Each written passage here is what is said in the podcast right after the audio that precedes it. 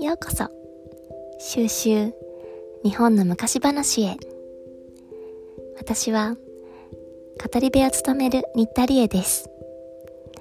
日本各地世界各国を回って癒しの薬草やそれらを使ってきた健やかな知恵をいろんな人から教えてもらっています。そんな中で巡り合った小さな回復の物語たち、伝説たちを皆さんにお届けします。